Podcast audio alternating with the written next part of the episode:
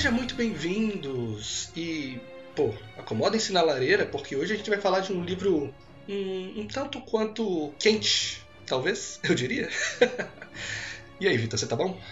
Eu tô bem, eu tô bem. Mas que livro é esse, Pedro? Do que, que você veio falar aqui nessa mordiscada? Que eu tô curioso, sinceramente. Oh, caralho, essa semana foi difícil. Vou falar pros ouvintes. Porque os episódios normais, a gente tem um cronograma certinho, uma agenda e tal, mas as mordiscadas são pra gente falar coisas que a gente gosta que a gente tá vendo no é. momento. Nem sempre tem coisa.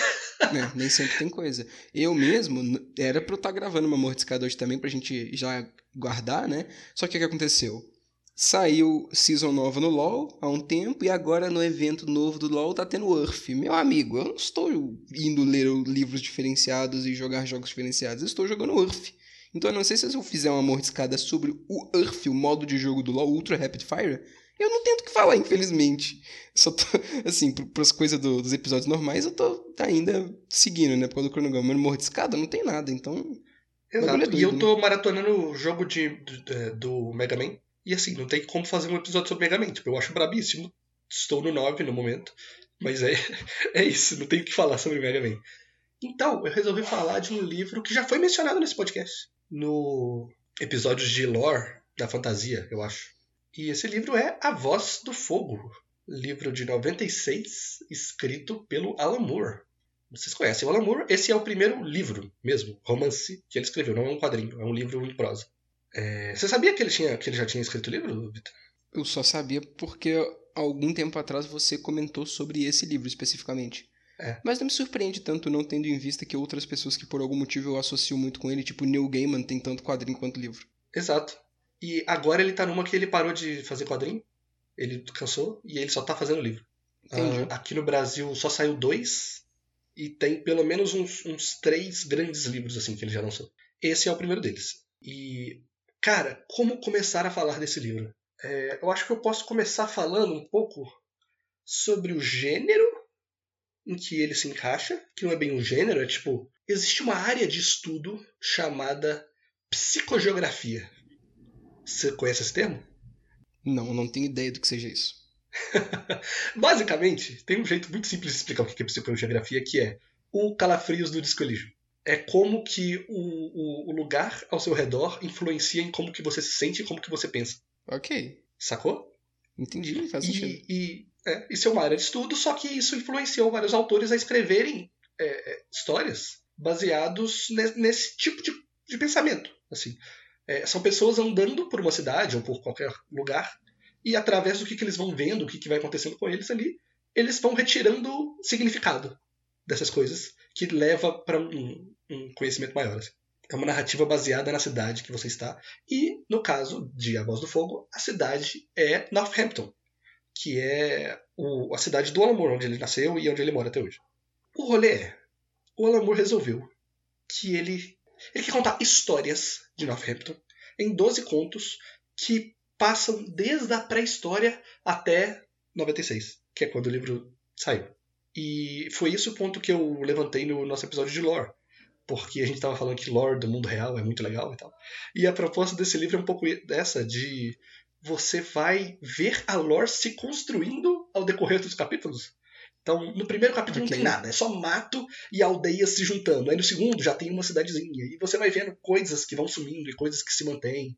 E como que essa, a cultura da cidade vai crescendo. É do caralho, é muito legal ver o, o, a modificação do, desse, dessa cidade ao decorrer dos anos. assim É bem brabo. Olha, Pedro, isso já me interessou por outros motivos também.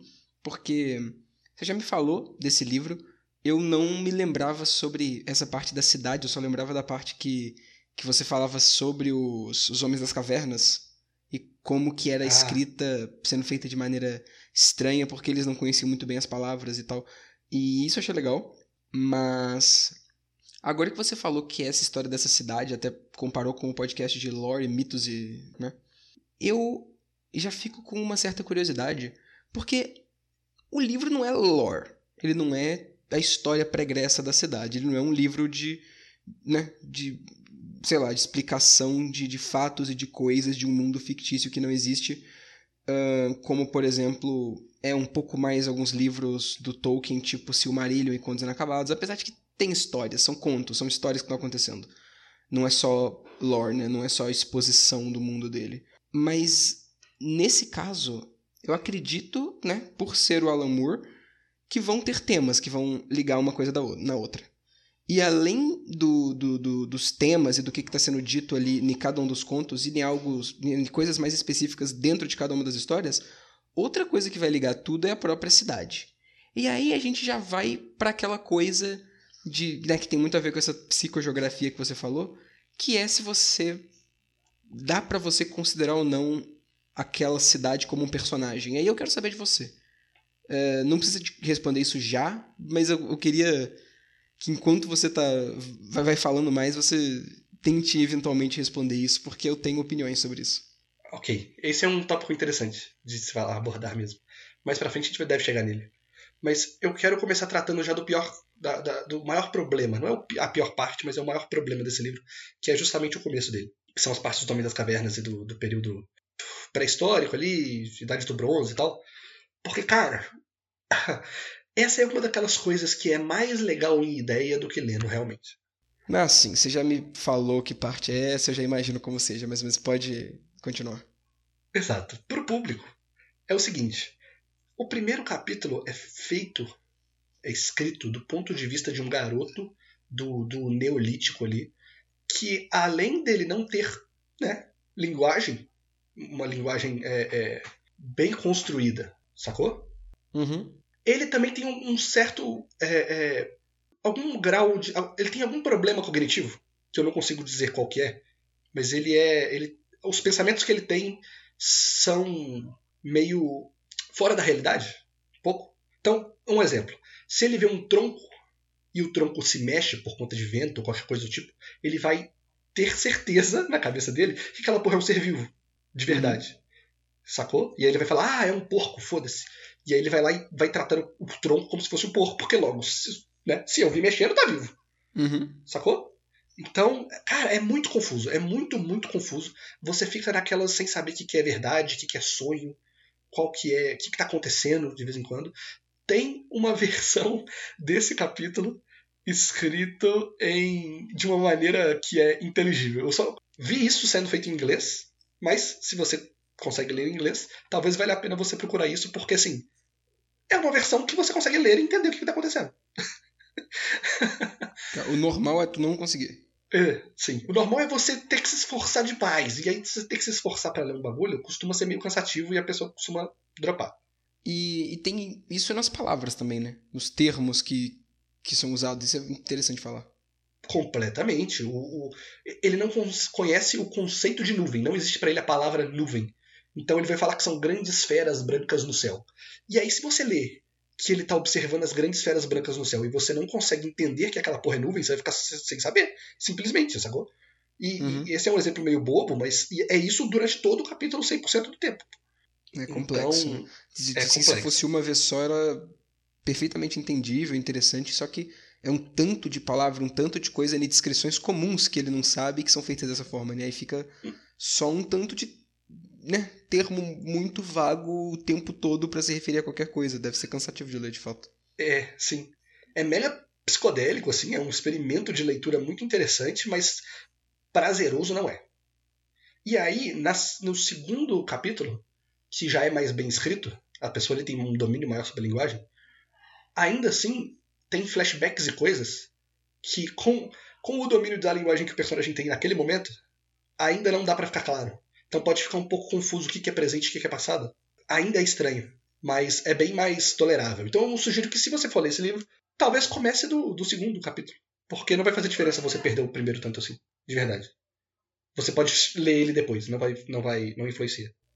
Ok. Mas é, uma parte que eu não falei é que esse livro, eles são 12 capítulos que são contos. Ele não é um romance inteiro, até porque nem dava, né? São personagens diferentes. Né? Acho que dá para entender a partir daí que são 12 contos, cada um se passando numa época específica. E os contos são muito legais. É porra, Alan Moore no seu ápice, assim, histórias fodas, muito bravas, que tratam de coisas. Assim, ele não tem nenhuma pretensão de ficar preso à realidade. Então ele que gosta de magiquinhas e o caralho, ele, ah, não, é bruxa e é bruxa mesmo. Não é. Sacou? Uhum. Tem um capítulo que é contado do ponto de vista de um maluco que foi enforcado e preso na, na no portão da cidade. Uhum. E aí você vê ele, tipo, refletindo sobre a vida dele antes dele ser enforcado. É um dos malucos que participou do, da Revolução da Pólvora lá, do, do Guy Fawkes. Uhum. E aí você fica sabendo, tipo, por que, que essa cidade pendura os caras aqui, como que é, é, a rotina das pessoas que moram perto do, do, do, muro que esse cara tá pendurado, como que é a vida dos guardas da cidade. A, tá vendo? Esses, a partir desses pontos de vista, ele vai explorando um pouco da cidade e dos acontecimentos da época, de uma maneira fascinante, assim. É bem legal. Bem maneiro. É. Eu gosto também quando ele consegue explorar conceitos antropológicos, tipo os mistérios da história, assim, por exemplo. É uma civilização que sumiu. Tem um momento que uma cidade inteira desaparece do nada. Tipo, um personagem sai da, da, da cidade, quando ele volta não tem ninguém morando lá. E o livro não te dá uma, uma explicação. E você fica naquela angústia fodida de o que, que aconteceu? E você não tem resposta porque só não tem nenhum documento da, da época, porque a galera não fazia documento, porque, né? É isso aí. Caraca. Então, tem um quê de horror antropológico maneiríssimo, assim, né? Entendi. É, de fato, né? O livro, ele não quer inventar. Assim, ele vai ter a parte mágica e tal, mas ele não vai inventar fatos malucos. Então, se uma coisa ficou sem resposta na história, é um livro que está se propondo a, a, a, contar a história dessa cidade, mesmo que de forma mais. Né, menos ancorada na realidade, ele quer preservar isso. Então, esse tipo de coisa né, vai acontecer. É, exatamente. Eu acho interessante ressaltar que, é, falando do negócio do, da lore, é, ele gosta muito de falar de lore de pontos de referência, tipo prédios específicos. Na cidade tem essa igreja redonda e as pessoas ficam muito em choque porque fala tipo isso, isso não tá nas normas, isso é isso é proibido, é do capeta, não pode construir igreja redonda porque não, não existe igreja redonda, não, caralho. E aí a, o capítulo é inteiro dedicado à, à pessoa que construiu essa igreja, por que ela fez isso desse jeito e isso liga no, no, nos Cavaleiros Templários e eles cultuando a cabeça de Jesus Cristo, tá ligado? Ele, é umas viagens muito foda. É, sim. Tá certo. Mas, pô, mas é muito maneiro você ver, e aí você vai olhar no Google e esses lugares existem, tá ligado? Tem um maluco uhum. que ele construiu uma casa triangular e você consegue saber por que, que ele construiu a casa triangular e qual que é as ideias dele por trás da casa, da torre triangular dele. Excelente. Tem várias referências a número 3, assim, várias para três janelas, tem três e, tipo, dos lados da torre tem tipo um, dois, três escrito várias vezes em diferentes algarismos e tal.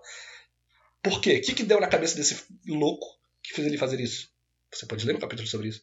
É, então, você fica sabendo um pouco desses, desses rolês, assim, mas ele tem muito interesse em falar de histórias pouco conhecidas. Então, ele não vai pegar. Apesar de que ele vai falar de pessoas famosas e de lendas locais, ele não está interessado em falar de coisinhas é, grandiosas, padrão, assim. Ele não quer falar de, sei lá, Rei Arthur, essa porra assim. Se tem algo. Não sei se tem alguma coisa relacionada com Rei Arthur em Northampton, mas ele não está interessado em histórias. histórias é, bonitinhas por assim dizer. Ele quer a história dos psicopatas. Ele quer a história de gente maluca. Ele quer a história de. de porra, teve uma freira aqui que ficou paraplégica. E, e aí, como, como que foi? Como que você deu isso? Entendi. Sacou? E hum. isso. E tem dá... algumas coisas a ver que não tem nenhuma relevância histórica, né? É só um bagulho que aconteceu com alguma pessoa lá e isso por algum motivo ficou marcado, não na história no geral, mas naquela. ou nas lendas, ou no, nessa conversas nas coisas mais urbanas daquela cidade. É isso aí, eu quero pegar isso aqui, porque isso é uma coisa muito é. específica dessa cidade. Exato. E apesar de não ter relevância histórica, tem relevância na narrativa.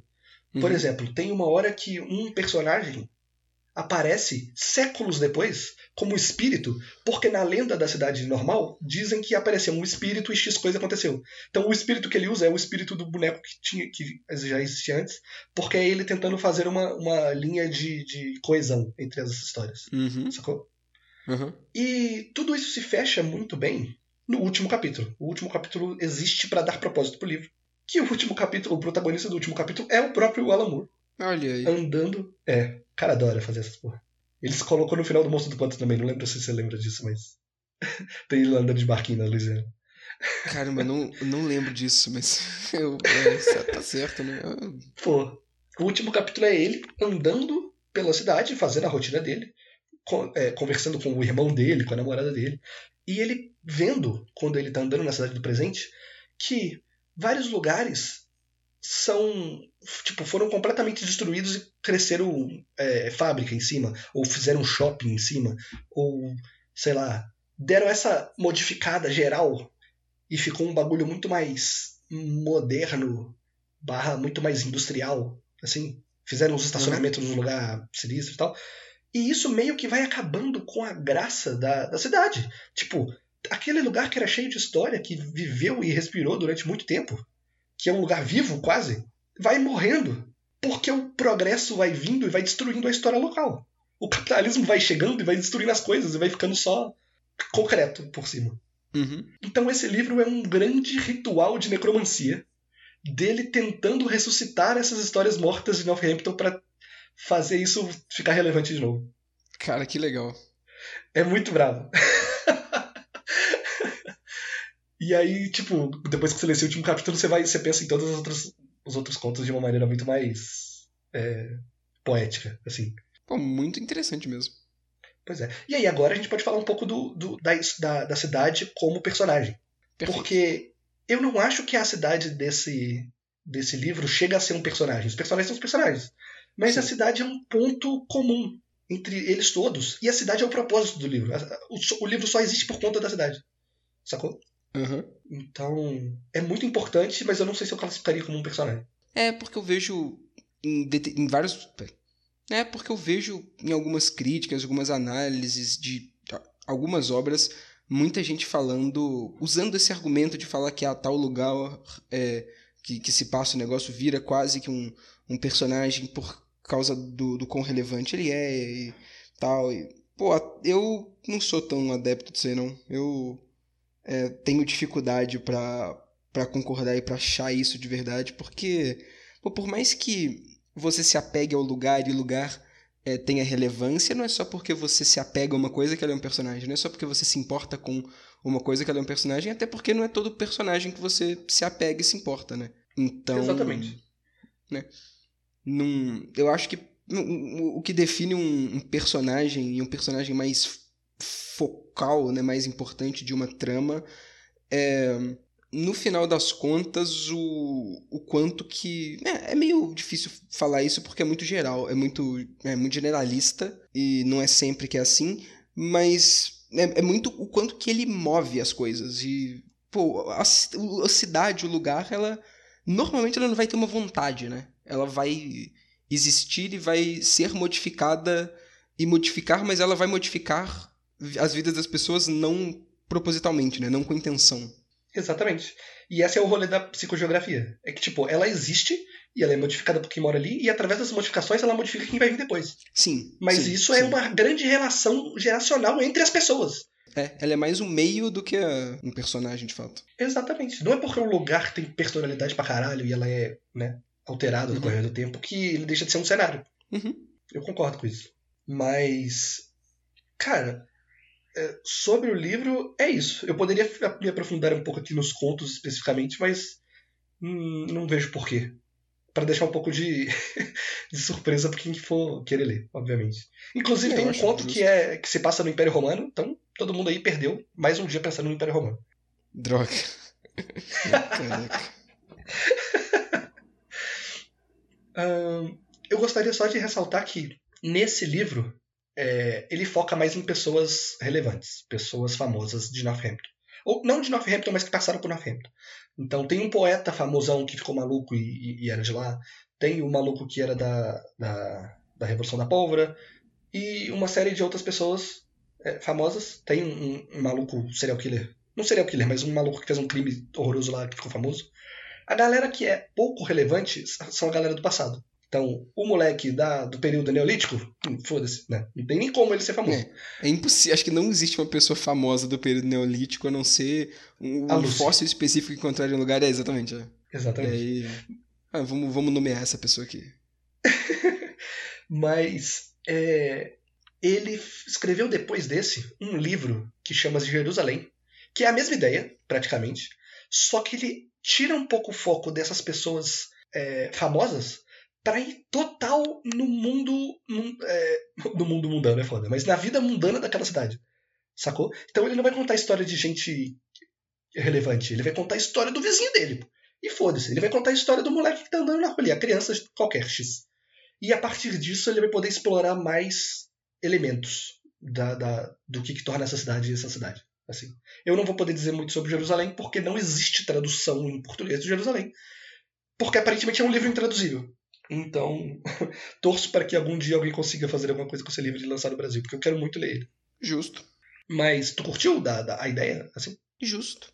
É, tomara que saia mesmo, porque eu fiquei interessado. Eu nunca li nenhum livro de verdade do, do Alan Moore e, pô, agora eu tenho interesse. Me parece é, genuinamente interessante e, né, quando tu falou que é intraduzível, por mais que isso seja ruim do ponto de vista que é menos acessível para pessoas né, que falam outras línguas, de certa forma também é interessante, porque você vê que houve muita preocupação do Alamur com a forma, né? Com a língua, é. que, que é Sim. uma parte né, central da forma é, da escrita, no final das contas, da literatura. Então é interessante que ele consegue abordar tão bem é, a forma em duas mídias diferentes, né? Normalmente, quando tu, tu foca muito em uma mídia como um artista, você talvez algumas vezes tem um pouco de dificuldade de, de despertar o melhor que tem da outra mídia na forma dela, né? Exemplo do Winkal, que a gente já fez podcast aqui.